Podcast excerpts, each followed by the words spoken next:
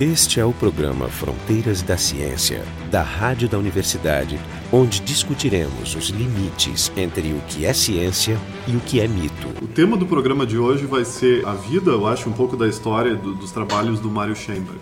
Mário Schoenberg é considerado por algumas pessoas o maior físico teórico brasileiro, pelas suas contribuições à ciência, e eu acho que também porque é uma figura bastante interessante, bastante atípica. Então, 2014 completam 100 anos da, do nascimento dele, em princípio. Para falar sobre o, o Mário Schoenberg, o, o convidado é o Emerson Luna, é professor aqui do Departamento de Física da URGS, e o resto do participantes são o Jefferson Enzon e eu, Marco de Arte, do Departamento de Física também da URGS, e o Jorge Kielfeld, do Departamento de Biofísica da URGS. Emerson, quem foi o Mário Shen? Eu acho que as novas gerações não conhecem. Ele foi uma pessoa múltipla, né? Ele foi um cientista, um físico de primeira linha, de primeira categoria, de reconhecimento internacional, talvez dos brasileiros o primeiro a ter um reconhecimento internacional de fato. Ele foi um sujeito que sempre esteve ligado a questões políticas e brasileiras. Ele chegou a ser deputado federal, eleito pelo PCB, tem toda uma história aí que a gente pode falar um pouco depois. E ele também teve uma importância fundamental na arte brasileira,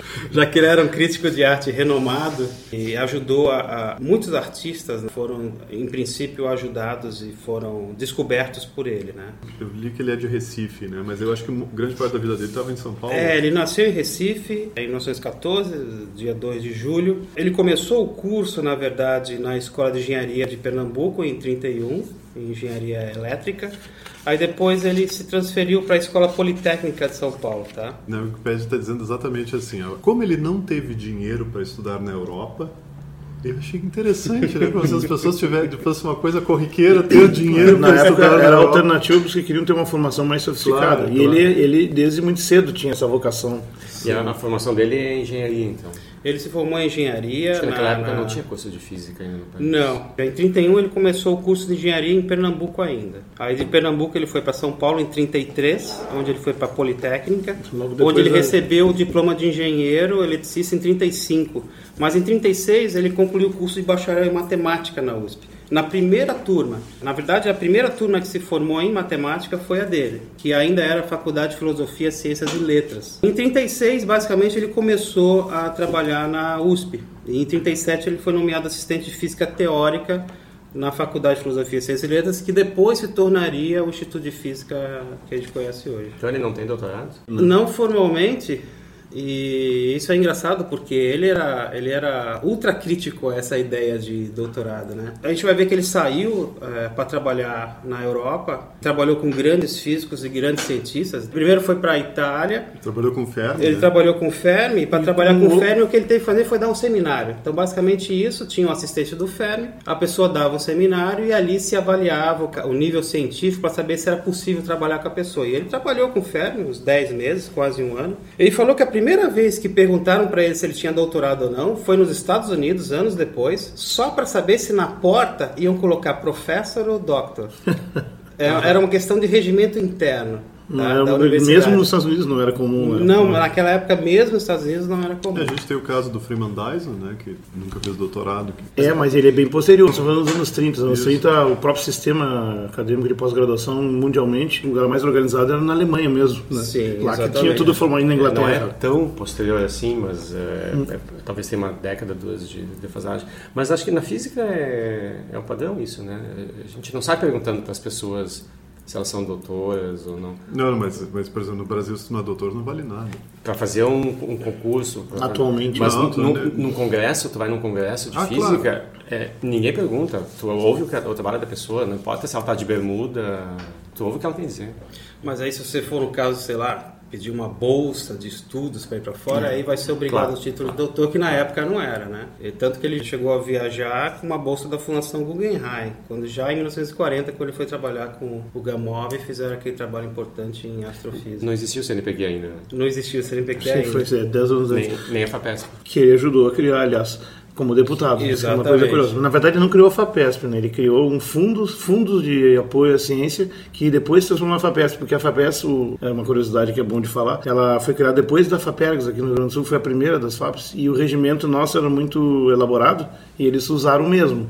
Né? Só que eles fizeram mais inteligentemente, colocaram os recursos mais bem amarrados, maior valor. Isso é, é curioso, eles, eles, foram na frente, é uma FAP que vale por um CNPq. Sim, e na época, e, e isso foi um dos feitos como político que ele se orgulhava muito. Mas tem uma outra coisa importante também, que ele dizia que pouca gente sabia, que a campanha do Petróleo é Nosso foi lançada em São Paulo por ele. Por uma ele. semana só depois do movimento começar no Rio de Janeiro. É, mas era a tarefa do partido, que ele era do PCB. É, e o PCB na época tinha ele, o líder do, do, do é, o Caio Prado Júnior, então tinha pessoas realmente muito, muito boas na, ligadas à universidade. Sim, ele integrou a lista dos caçados da USP com o pai Prado Júnior, que era o chefe, no dia 1 de abril de 64, direto. Mas o. Estou voltando aí para esse pessoal, ele teve na Itália com o Fermi, foi um contato muito importante, mas ele trabalhou muito com o Occhiali. Sim. E esse Occhiali que viria ao Brasil ajudar. Occhialini. Occhialini, é, desculpa.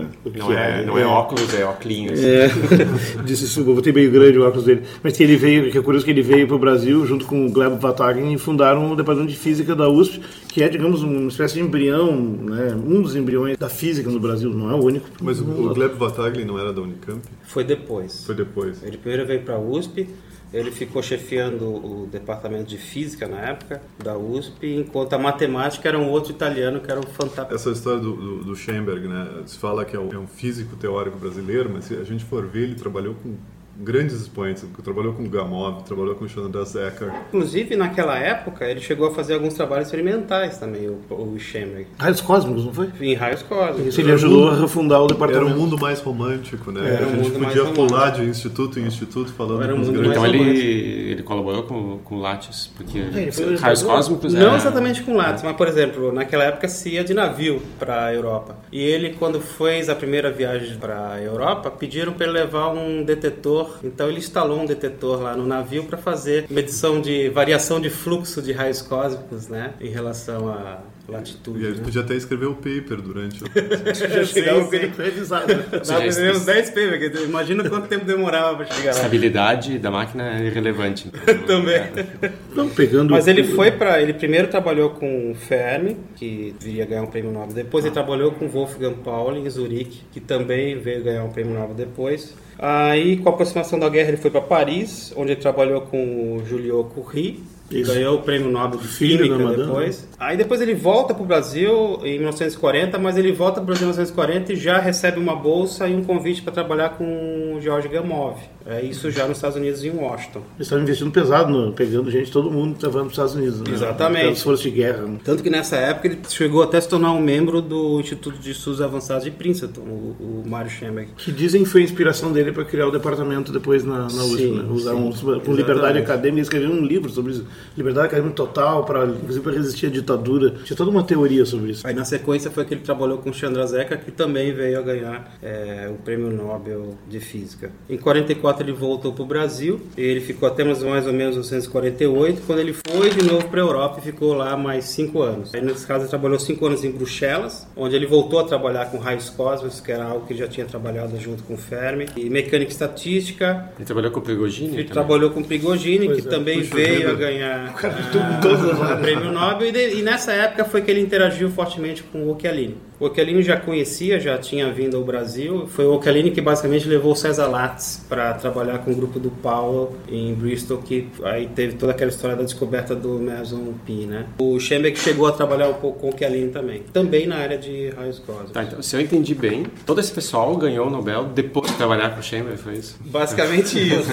ele era um pé quente, né? Não sei, a impressão que dá é que ele, ele, ele sabia conseguia farejar aonde que estava realmente o filão que poderia se tornar importante. O financiamento dele era brasileiro, essas viagens todas eram financiamento brasileiro ou era convidado também pelas instituições? Olha, essa, essa viagem para os Estados Unidos foi com a bolsa da Fundação Guggenheim. Eu não sei te dizer a primeira viagem para a Europa. Mas assim, a questão do contato dele com os grandes cientistas, bom, havia muitos grandes cientistas nessa época, era uma safra explosiva. Mas, mas é interessante porque se eles, o, o Nobel foi depois, né? Eles é, eram é, grandes, é mas ainda não eram mas Ele era muito respeitado. E tem uma frase, que, eu, é uma citação, né, que diz que o Albert Einstein apontou ele como um dos dez físicos mais importantes, um dos dez cientistas mais importantes da época dele.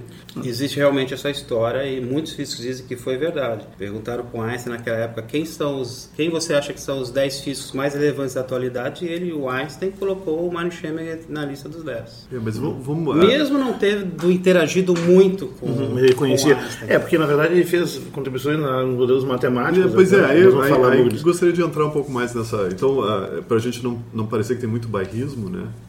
Que a gente está fazendo muita festa para os nossos, né? Mas por, quais, quais são as contribuições do Schoenberg? Bom, ele mesmo coloca como os dois trabalhos mais importantes é, um que ele fez com George Gamow, que foi é, basicamente um estudo sobre estrelas, processos de estrelas supernova, que foi gerou o processo Urca. Sim, é ele... um fenômeno físico que recebe um nome brasileiro, Exatamente. mas ao mesmo tempo russo, não, Sim. não esquecer. Ele disse que a primeira vez que ouviu falar sobre a, o neutrino foi com o próprio Fermi e depois trabalhando com Pauli. Então aquela coisa disse que ficou na cabeça dele. Naquela época, neutrino ainda era uma coisa mais fantasiosa do era que mais outra uma previsão coisa. teórica do que Exatamente. Quer dizer, e o neutrino demorou muito tempo depois para ser detectado, que é uma partícula realmente muito difícil de ser detectada. Mas aí na época que ele foi trabalhar com o Gamov, o Gamov tinha proposto um cálculo para ele e nesse cálculo faltava alguma coisa, porque o que acontecia é que basicamente a estrela, para que se gerasse uma supernova, tinha que perder energia muito mais rápido do que qualquer processo que conhecia na época. E na época ele sugeriu que fosse o neutrino a partícula responsável para roubar toda a energia da estrela nesse processo de implosão. Foi essa a grande contribuição dele. Sim, tanto que quando ele falou isso, é, diz ele que o Gamov pôs a mão na cabeça e falou: tá aí, é isso que a gente estava precisando. Matou. O processo de explosão da supernova tem um burst de neutrinos. Tem um burst de neutrinos. E eles é. carregam um monte da energia. É uma reação que tu absorve um elétron e emite um beta,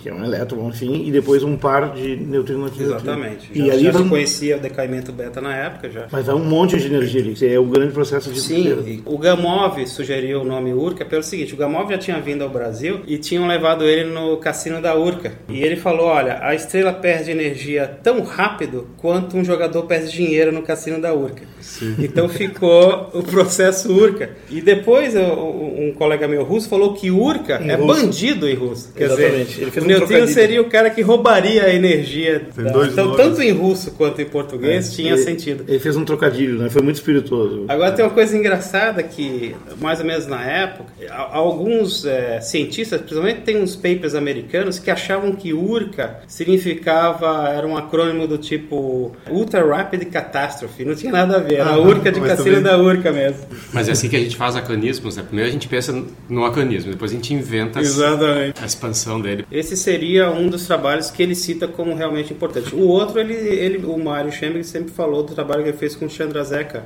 que foi também em, sobre evolução do Sol, de estrelas similares ao Sol, uhum. onde eles chegaram num limite que seria o limite de massa que uma estrela chegaria para se tornar uma anã branca, no caso o Sol. Esse limite hoje é conhecido como limite de Schenberg e Chandrasekhar. Ah, leva os dois nomes. Leva os dois nomes. E se a estrela tiver mais massa do que esse limite, o que, que acontece com ela? Ela colapsa e vira uma, que chamam de uma anã branca. Aproveitando curiosidade, o limite de Chandrasekhar apenas seria aquele que de, de, define se a estrela vai virar um, uma anã branca, uma estrela de nêutrons ou um buraco ou negro. Um buraco negro. Que é um e-mail e três massas solares. Isso foi desenvolvido depois, já nos Isso anos foi 60. depois. Mas, obviamente, teve o, o pré-cálculo, digamos, o, o pré-limite foi com, importante para o é. Chegar nessa... Aliás, uma curiosidade, né? Schoenberg se escreve com E aqui no Brasil, mas ele assinava se como Schoenberg. É, e colocava o... O O com trema. Com O com trema. E esse limite é conhecido como O com trema. Tu não vai achar o Schoenberg com E. Sim, é uma exatamente. curiosidade. Agora, eu, eu acho que, por exemplo, o Schoenberg foi o primeiro a discutir o que se chama hoje momento angular do campo gravitacional. Mas isso aí foi uma coisa extremamente original e que hoje em dia começa a ter uma relevância muito grande. Mas tem um outro, uma outra contribuição muito forte dele, que isso algumas pessoas é, citam, né? Houve uma época em que ele sugeriu que algumas interações poderiam não respeitar a paridade. Só que na época você não tinha evidência experimental de nada disso. Que, mas ele... Pode explicar um pouquinho o que é a paridade? Quebra, né? Paridade seria, por exemplo, você tem um sistema de coordenadas, coordenadas x, y, z. Se você inverte para menos x, menos y e menos e, isso aí é uma transformação de paridade. Você trocou os sinais de todas as suas componentes. Isso espelhou, né? Então isso é uma simetria, quer dizer, como você falou, é uma simetria especular em que muitas interações é, respeitam. Uhum. Ou seja, se você tem um processo que acontece no eixo x, y, z, se você é, no espelho ele aconteceria da mesma maneira. E, e, as pessoas achavam na época que essa seria uma simetria respeitada por, por qualquer, todas as, por todas as Seria parte da natureza. Seria parte da natureza. E é engraçado que ele foi um dos primeiros a sugerir que, em princípio, você poderia ter violação dessa simetria é, de paridade. Aí, o que aconteceu? Isso ficou um pouco esquecido, até porque ele publicou isso aí numa letter, eu acho, se não me engano, para Physical Review Letters. Mas 20 anos depois, o Lee e o Yang, dois físicos sino-americanos, propuseram que a interação fraca podia não respeitar a paridade, ou seja, haveria violação de paridade. E naquela época foi que finalmente tivemos é, evidências experimentais que isso seria correto. Resultado, Lee e Yang ganharam o prêmio Nobel de Física. e o, Schoenberg, por exemplo, ele arranhou todos. Continuava pessoas... nas sombras. e, eles citavam o trabalho do, do Schoenberg? Que eu saiba, não. Mas eu não sei se ele publicou essa da violação, acho que era uma coisa. Ele disse que era uma Isso letra. foi uma letra, é, uma letra muito simples que ele mandou para o editor da revista. Então, como era uma coisa que na época muito, muito diferente, não, não teve repercussão nenhuma. Mas. É, porque o estudo também da, da interação fraca foi... vão ser mais dos anos 60 em diante, né? Exatamente. Bem depois. Mas existe algum princípio fundamental que, que diga que a paridade precisa ser conservada em quando ela é conservada? Se consegue entender isso ou é simplesmente uma observação. A ideia pelo menos o Liu e Yang colocaram, é que assim como não existe nenhum princípio fundamental que diga que paridade deva ser respeitada, então por que não ser respeitada? Então, eles reintroduziram a ideia, já introduzida 20 anos atrás pelo Schoenberg, até porque naquela época que eles reintroduziram, havia a possibilidade de você fazer um teste experimental dessas ideias. Por exemplo, tivemos um outro físico brasileiro também, importante para a área de física que é o Jaime Tiomino, e o Jaime Tiomino por pouco também deixou de sugerir que a paridade fosse violada. Até porque quando ele falou com o orientador dele na época, era, o orientador falou, não, esquece, isso aí não tem sentido. Tanto que ele, ele era amigo do Yang e do Lee, eles se conheceram depois. E o Lee e o Yang lamentam, é, o, o nosso orientador acreditava no que a gente estava propondo. É a lição para os jovens cientistas, você tem uma ideia maluca? Vai em frente. Publica e depois é. E esse é o ponto que o Mario Scheming defendia muito. Ele falou, por mais absurda que seja a ideia, você tem que sempre levar adiante. Ele falou: o importante não é você saber muito, o importante é você ter ideias originais. Ele dizia que muito mais importante do que saber física é você ter uma boa intuição física. Então ele falava isso muito para os jovens: acreditem nas suas ideias e vá adiante.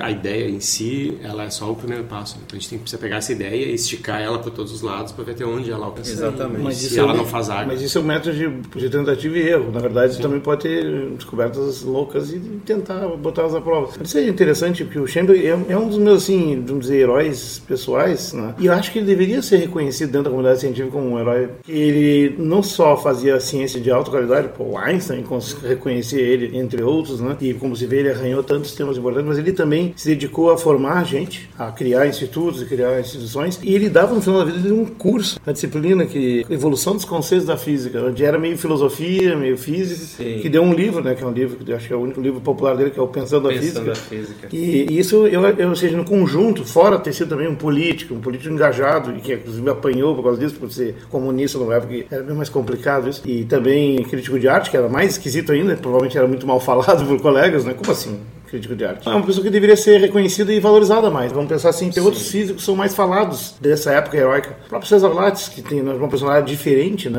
Mas também interessante, mas de uma época posterior, vários anos Sim. depois. Não, não tive que desbravar tanta coisa, né? Olha, pensando na física, era meu livro de cabeceira quando eu fazia graduação. É mesmo? Provavelmente foi o livro que eu mais li na vida, tanto que desmanchou o meu primeiro. Então, sim, é, ele, ele sempre foi meu herói pessoal também. Eu acho que foi uma das motivações para eu fazer física, que eu já tinha ouvido falar dele, mesmo antes no segundo grau. Não tivesse contato direto com ele nunca? Né? Não, direto não. É que direto alguns não. de nós, ah, eu, eu assisti ele duas vezes. Eu, eu assisti aqui na, numa, aula, numa aula inaugural aqui é, na também. física. Eu assisti ele na arquitetura. Eu me lembro é, velho, fumando um charuto e falando sobre Einstein. É, todo sentado, velhinho. Eu me lembro, eu, ele também deu no Clube de Cultura, que é um clube histórico de pensadores marxistas aí do Bonfim, ele falando sobre crítica de arte, a mecânica quântica do desbotamento dos tecidos, tudo junto, assim. Foi uma, uma perturbadora que eu lembro de fragmentos, assim. Eu não sei, tem um poeta que esqueci o nome dele agora, concretista, que era muito amigo dele. Escreveu até um poema em homenagem ao Schemberg, e no poema ele dizia que na estante, um trecho, não lembro exatamente se era essa, mas dizia que na estante de Mário coexistem física e poesia. Então, é, eu imagino ele falando de todas essas coisas ao mesmo tempo e conseguiu intercalar. Mas uma coisa que eu quero chamar a atenção é que, de fato, ele deva ser mais festejado hoje em dia pelos jovens, mas também, é, se você lembra que quando ele foi diretor do Departamento de Física da USP, ele foi o criador do Laboratório de Matéria Condensada, ou hum. Estado Sólido. Foi o primeiro do Brasil? Né? Foi o primeiro do Brasil, e, ou seja, a maior comunidade científica brasileira hoje é de membros de matéria condensada e estado sólido. Então, naquela hum. época, ele já teve a visão de que realmente aquela área seria seria importante e que não era a área, impulsionou a área dele. Né? Exatamente. Então, assim, ele foi um visionário também do termo no sentido de fazer com que a ciência brasileira, a física brasileira, começasse a galgar e abrir horizontes que ele julgava ser importantes. E o primeiro computador do departamento de física foi instalado, ele por mandou ele, instalar por ele. Isso foi quando? Olha, ele foi diretor, eu acho, na década de 50, talvez. Eu vi o ano aqui, 53, se não me engano, o computador. É, foi, foi bem no início, né? Então, é, esse incentivo que ele, que ele fez foi pegou o, a explosão da eletrônica e, bom, em matéria condensada, estado sólido é o que está por trás, então Exatamente. fazia sentido. Mas veja, fazia sentido para ele, mas se nós fizermos uma comparação com outros institutos e outros departamentos, realmente é, o que já foi ousado, o que seria uma coisa muito ousada hoje, já foi na época dele, ou seja, um sujeito que era físico teórico, que tinha, ele passeava por várias áreas da física teórica, mas não era da área de estado sólido. Ele, no fundo, talvez fosse mais matemático que físico, porque ele fazia aqueles modelos modelos algébricos, tudo abstratos para quântica. Sim, ele teve uma formação boa em matemática, ele tem muitos trabalhos em matemática, tem muitos trabalhos em matemáticas e, aliás, nos últimos anos de vida, ele se dedicou muito a estudar a filosofia da ciência, a história da ciência, mas uns anos antes, uns anos anteriores a essa fase, ele publicou alguns trabalhos importantes de tentar entender um pouco do aspecto geométrico da mecânica quântica, etc e tal. Que ano ele faleceu? Ele faleceu em 1990, no dia 10 de novembro. Tinha 76 anos, era novo. 76 anos. Agora, mas... aproveitando é, o tempo, assim, a história da, do gosto dele pela poesia, por ser um poeta e físico, tem esse gosto dele pela arte, que é tão, tão considerado misterioso. Como assim? Por que tem esse interesse? Ele se dedicou à crítica da arte, ele estudou muito arte, ele gostava muito de arquitetura, que quando oito anos ele viajou para a Europa com a família dele, ele se, se apaixonou pela arquitetura gótica, estudava, desenhava e fazia. Mas assim, não é tão misterioso quanto a vida pessoal dele. Ele foi casado com duas artistas plásticas. A primeira é a Julieta Guerrini, que era ex-mulher do Oswald de Andrade, o poeta, nada menos. E a segunda é a artista plástica Lourdes Cedran, né? E teve, teve, a filha que é Que mostra que a sociedade no Brasil naquela época era muito pequena, né? E aí ele conseguiu conhecer o de Cavalcante. Claro. Dizer, isso hoje Mas, em dia tu não chega num cara assim... Eu queria fazer uma pergunta para todos, inclusive pro, pro Emerson. Esse tipo de cientista, ele é inviável hoje em dia? A gente não precisa mais dele? Né? Quase, porque... um, quase um renascentista, né? É, um renascentista. Porque tu vai conversar com as pessoas, vão dizer assim, não, não, hoje em dia é muito técnico, tu tem que estar tá ali ralando todo dia. As pra, pessoas são mais focadas conseguir também, contribuir. Não. Mas é isso é uma verdade ou esse tipo de pessoa que sai da out of the box, sai da caixa, ele Sim, pode contribuir ainda Olha, seria bom que tivéssemos ainda cientistas com esse perfil. Eu não sei, porque nós passamos por um grau tão grande de especialização, mesmo se você olha para a física. Por exemplo, um sujeito, olhando só para o lado físico, que foi considerado um grande físico experimental e teórico, foi o Fermi, com quem ele trabalhou. Ele era um experimental de mão cheia e era um teórico de mão cheia. Mas quando a gente diz mão cheia, mão cheia mesmo. Nobel. É, Nobel. Tinha, tinha bala na agulha. Nível prêmio Nobel. Tinha bala na agulha. Eu acho que hoje é mais difícil. Não se estimula Nós, isso nós hoje, né? temos né? que criar de alguma maneira uma, um meio cultural que se estimule, que, se, que surjam isso daí. Me preocupa muito, tá? Que não tenhamos mais o fermento na sociedade para criar esse tipo, como você falou, definiu bem de um cientista renascentista. Eu acho que as pessoas existem. Eu conheço, eu conheço algumas pessoas que tem essa, essa formação universal de, de, conhecimento profundo em várias áreas. O problema, então, não é que não, não, não apareça, o problema é que não se manifesta. Então, é, é exatamente o que tu tinha dito. Não, não, não há, não há o, o, incentivo Pelo contrário. para que eles manifestem esse talento generalista, universal. O que se espera é que ele, bom, seja extremamente eficiente e competente numa área do conhecimento. Embora com um contato pessoal tu descubra que realmente o cara ele conhece e é especialista em diversas áreas. Sim, mas por exemplo, o Schoenberg, ele, ele era uma pessoa assim, vamos dizer, especial, cognitivamente especial, ou ele era um de nós? Não, porque às vezes tem, se, se conversa sobre, por exemplo, o Ethan, dizem que o Ethan é, é uma pessoa que o raciocínio é tão mais rápido do que as pessoas normais, né? Olha, de tudo que eu conheço dele, os indícios são de que realmente era uma pessoa especial. Quer dizer, ele, aí a gente podia dizer, ele conseguiu ser esse tipo de pessoa que ele era, porque ele era de alguma forma especial, avantajado. Por exemplo, eu, eu tô lá no MIT, eu tenho, eu tenho contato com pessoas que trabalham com o Chomsky, né? E eles dizem que o Chomsky é, é uma pessoa que tem uma memória quase fora do normal. Não, é um gênio mesmo, assim. Ele, ele tem uma memória, eu, eu tive aula com ele agora, ele, ele fala duas horas, sem notas. Sem consultar nada. Sem é. notas. Vamos supor que o Schemberg nascesse agora. A minha preocupação é, ele seria uma pessoa especial, mas talvez fosse uma pessoa especial que, dadas as condições hoje, só pudesse ser especial dentro um, da física, é por exemplo. É isso que eu, que eu, que eu é. penso. Assim. Eu, eu, não acho tanto nessa ideia de ver o gênio, de, de, de enfatizar isso, mas pensar, como o Ortega Gasset diz, né? Define, né? Eu sou eu e minhas circunstâncias, né?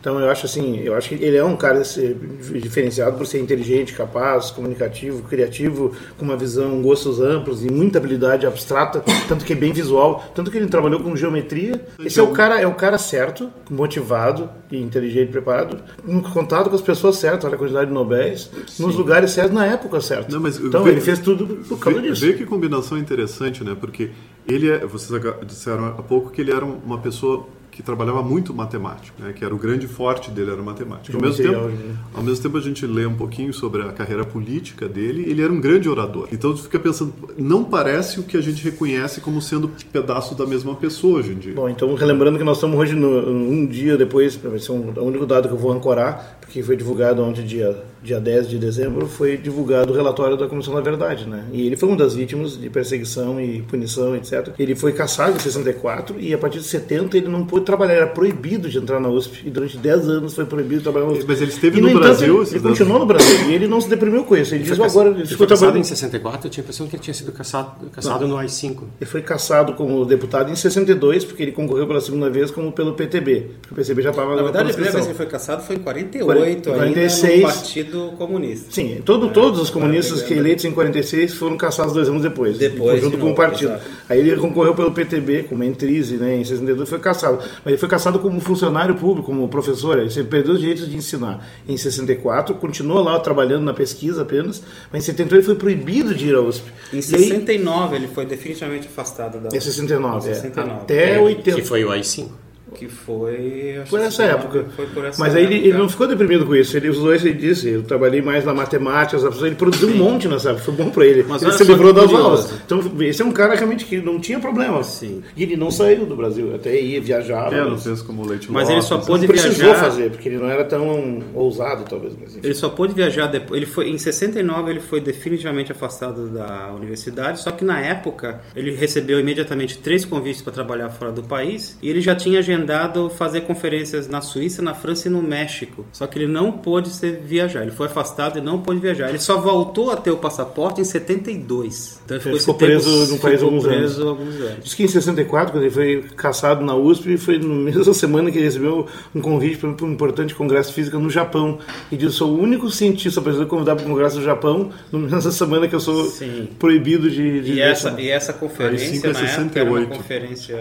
E essa conferência é uma conferência importante importantíssima e ele era um dos principais conferencistas. É, e o legado dele como político, assim, é, é, é que digamos uma coisa extra que ele fazia fazia bem, são então a criação das raízes da FAPESP, porque ele tinha um projeto de poder estimular a ciência com recursos, tirar recursos do Estado, uma visão realmente muito muito organizada, muito avançada para muito. Enfim, ele também ajudou a fundar a SBF, num, num, Sociedade Brasileira de Física. Foi presidente depois. Foi presidente uns anos depois, 78, mas ele foi fundado em 66 e ele idealizou essa instituição universitária baseada no Estatuto da Liberdade da Produção e Interação é, Livre entre Pesquisadores, inspirado no Instituto em estudos avançados de Princeton, que é um modelo interessante. Mas enfim, é um cara que transitou em todas as áreas, né? E ao mesmo tempo andava com artistas loucos, bêbados. E, uh, os interessados, existe uma biografia, vai ver se uma biografia da Alexandra Matias de Oliveira, que se chama Chamber Crítica e Criação, da DUSP, né?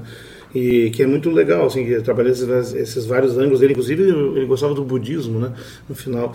E ele resume assim, o físico que estudava as artes com o olhar do cientista e pesquisava a física com a criatividade da arte.